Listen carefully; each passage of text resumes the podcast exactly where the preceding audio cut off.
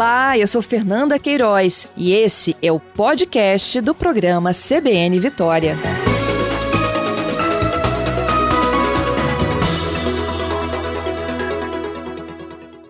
Professor Eduardo, bom dia. Bom dia, Fernanda. É um prazer estar aqui. Eu é que agradeço a sua gentileza. Eu queria é, juntar ao senhor a pergunta do Igor: estamos fadados ao isolamento ou a gente consegue dar um passo à frente e pensar numa cidade convivendo com a pandemia? Bem, Fernanda, é claro que nesse momento inicial, emergencial, né, a gente respeita aí as recomendações dos profissionais de saúde, que são os é, habilitados a fazer essas recomendações, né? E vamos manter o confinamento enquanto for é, necessário e, e possível mas certamente que a gente pode pensar cidades que estejam mais adaptadas né, ao convívio com pandemias, porque talvez não seja a, a única e em alguns é, próximos anos a gente tenha outras situações semelhantes. Né? Então acredito sim que, que é possível é, ruas mais largas, né, avenidas exclusivas para trânsito de transportes coletivos, né, e outros aparatos que a gente já vem observando em países que estão retornando às atividades, né, é, com aparatos individuais de proteção é, às crianças quando vão à escola, fazer uma higienização, né, uma vaporização é, do corpo, das vestimentas, além do uso de máscaras né, nas escolas por alunos, professores, né, para citar as escolas com exemplos que a gente tem visto, no, né, mas também fábricas têm adaptado medidas de segurança para manter né, as atividades com é, um distanciamento necessário. Uhum. É, professor, mas a gente vive também no adensamento das cidades, não é mesmo? E muitas delas não dá para construir rodovias e avenidas mais, mais largas. É, a gente não consegue pensar assim de pronto, né, para mais escolas para poder separar mais esses alunos. Esse é o grande desafio das metrópoles, por exemplo? É, me parece que esse é um, é um dos grandes desafios de manter uma população é, adensada, né, é, com essa necessidade de distanciamento e dessas cautelas. Né. É, a gente vem vivendo no Brasil, na verdade, um movimento desde o censo de 2010, né, e possivelmente nesse que seria esse ano, que deve ser ano que vem, né, é, de um esvaziamento das grandes metrópoles né, e um crescimento das cidades médias. Tá?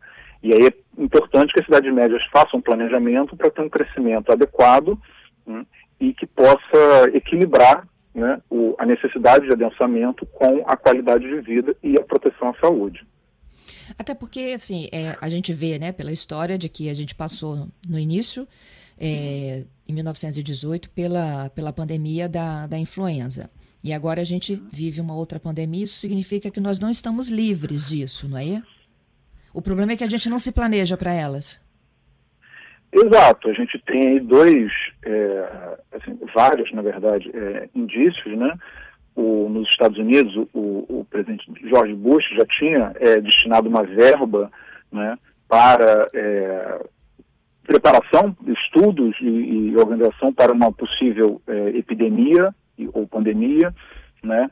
É, tem uma fala também que já circulou bastante na internet do presidente Barack Obama, né? que alerta também para os riscos né? de, de uma pandemia. O próprio Bill Gates, né? num programa, um TED Talk, ele fala né? da, do risco de epidemias e o risco disso em áreas carentes de infraestrutura, de saneamento. Né? A gente hoje recomenda que as pessoas lavem a, as mãos, né?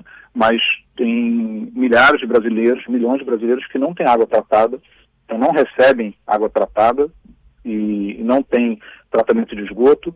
Né? Então é um problema que vai se alastrando né, para todas as, eh, as cidades, para todas as pessoas. A gente vai pensar mais em meio ambiente, não destruição das coisas, professor? Sim, tem, tem sido é, crescente essa preocupação no mundo todo, né, e acho que agora, com a questão da, da pandemia, a gente observa, um, que os, os impactos das atividades humanas né, no meio ambiente, a destruição do meio ambiente, que é um dos fatores indicados por todos esses é, que eu mencionei, e tem estudos da ONU, né, mostrando como que a, a, destruição do meio ambiente propicia é, o surgimento de epidemias e que podem se tornar é, pandemias, em razão da globalização. Então, uma tendência é a gente buscar é, um melhor, melhor equilíbrio com o meio ambiente. Isso é interessante porque se liga a um conceito que a gente vem no, tendo no direito urbanístico, né, no, no direito da cidade, sobre cidades é, sustentáveis, cidades verdes, né, com diversos exemplos na Europa e o Brasil algumas iniciativas né, em que a gente tem cidades com um equilíbrio maior com o meio ambiente, né, com cadeias produtivas mais próximas do centro da cidade, com é, agricultura familiar e orgânica, que tem impacto menor no meio ambiente, tanto pelo uso de um uso menor, né, ou não uso de produtos é, químicos na produção, quanto pela própria distribuição, que você é, diminui o uso do transporte, diminui o impacto no meio ambiente. Né? Então, a gente pensar em cidades é, menores, cidades que têm uma é, sustentabilidade maior, né? É, para todos, para os próprios cidadãos que estão produzindo e consumindo na própria cidade. Pois é, é, quando o senhor fala em cidades menores, né? Eu acho que em meio a essa pandemia que a gente vive já há alguns meses, é, teve muita gente que se repensou enquanto moradia também. Eu, eu conheço várias pessoas, inclusive, que estão é, fechadas em apartamentos e que falaram: meu desejo agora era ter uma casa. A gente pensa em cidades mais planas também? É, existe né, essa tendência no uh, a classe média né, e a classe alta vem buscando, nesse momento de pandemia, então, já é, tem é, indicativos de aumento de preços de imóveis né, em cidades menores, em cidades de veraneio, porque as pessoas vão buscar é, esse conforto, essa qualidade de vida, de ter uma casa né, com área verde, com espaços maiores. Né. Isso tende a fazer cidades mais é, espalhadas. Né? E tem impactos e, é, complicados também, porque um serviço de transporte público, por exemplo, né, de ônibus que seja, é, ele, a sustentabilidade dele vai do número de passageiros e do uhum. percurso que ele, é, que ele faz. Então, se você aumenta o percurso e diminui a quantidade de passageiros, né, o custo disso fica maior. O saneamento é um outro serviço público que, é, num, se você tem quilômetros e quilômetros né, para prestar o serviço, ele fica mais oneroso, mais caro né, para prestar. E aí a gente vai discutir então é, o quanto vale, né, o quanto é importante adensar, você ter muitas pessoas né, próximas para viabilizar o custo dos serviços públicos, né, é, e o quanto a gente pode estar espalhado e um, com um custo do serviço público maior. E como é que a gente vai arcar com esse custo? Interessa a iniciativa privada? Então é o poder público que vai fazer com todas as dificuldades. Bom, a gente perdeu contato com o professor Eduardo Domingues. A minha equipe no estúdio da CBN tenta restabelecer essa conversa. Ele é professor doutor em Direito da Cidade, da Universidade Federal do Estado do Rio de Janeiro. É, o professor Eduardo, ele fez um artigo que foi publicado pelo jornal O Globo neste final de semana, em que ele fala né, do futuro das cidades pós-pandemia. E que mesmo a gente pensando agora né, de como que seriam as cidades no pós-pandemia, a gente tem que começar a aprender a conviver também com o futuro presente das cidades em meio a esta pandemia. Né? O Igor é, nosso ouvinte, ele demandou, acho que a, a pergunta start aqui desta edição de quarta-feira, perguntando assim: como é que a gente vai ter que viver até um remédio, até uma vacina, dessa forma de isolamento? E aí, talvez essa é a pergunta que todo mundo se faz neste momento, né? Como que vai ser a minha rotina de trabalho pessoal, de família, de convivência por meses a fio, até que se encontre uma droga capaz né, de ou controlar os sintomas ainda na fase inicial ou que a gente possa de fato se imunizar contra essa doença. O professor Eduardo volta comigo. Professor? Sim. Ei, obrigada por retorno. É, o senhor falava é. do transporte e aqui na Grande Vitória, região metropolitana nossa, né? A gente tem um sistema de transporte público que é de ônibus. E o senhor falava, eu tentava imaginar aqui até para ajudar meu ouvinte a entender a nossa realidade. E hoje os ônibus eles estão saindo dos terminais rodoviários com a lotação sentada. O que não era a nossa realidade, não é mesmo? A gente sabe, né? Os, os ouvintes que usam o transporte já usaram até a expressão de que parece que a gente está numa lata de sardinha. É, essa é uma outra realidade. Assim, o transporte também ele vai ter que ter é, o cuidado e a responsabilidade de não ser um transmissor, não é isso?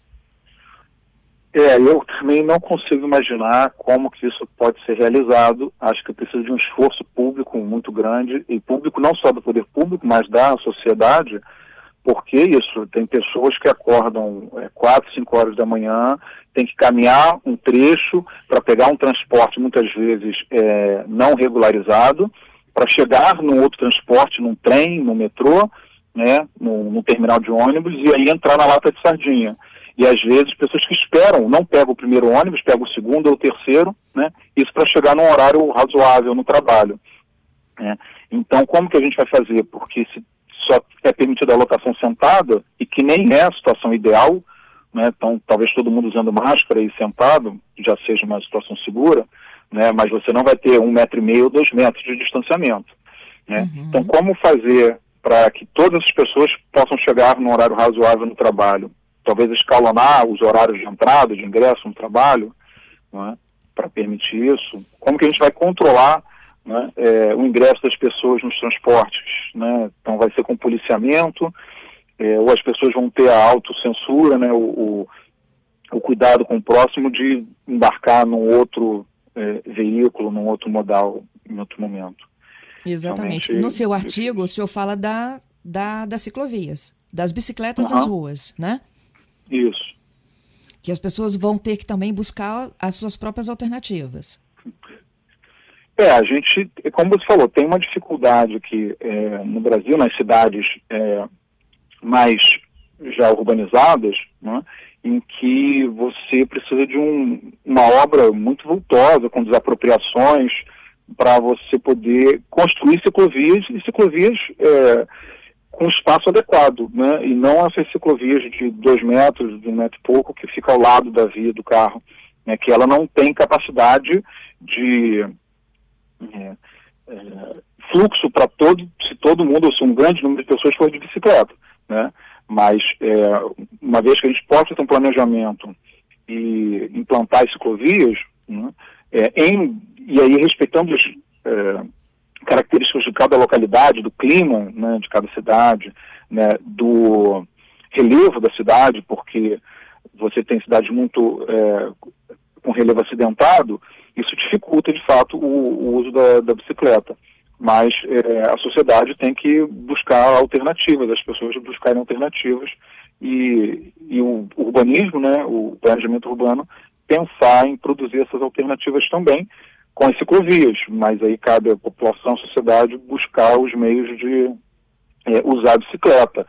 Os edifícios comerciais terem espaços para guardar as bicicletas, é, banheiros para as pessoas é, também se higienizarem e é, se prepararem para o trabalho.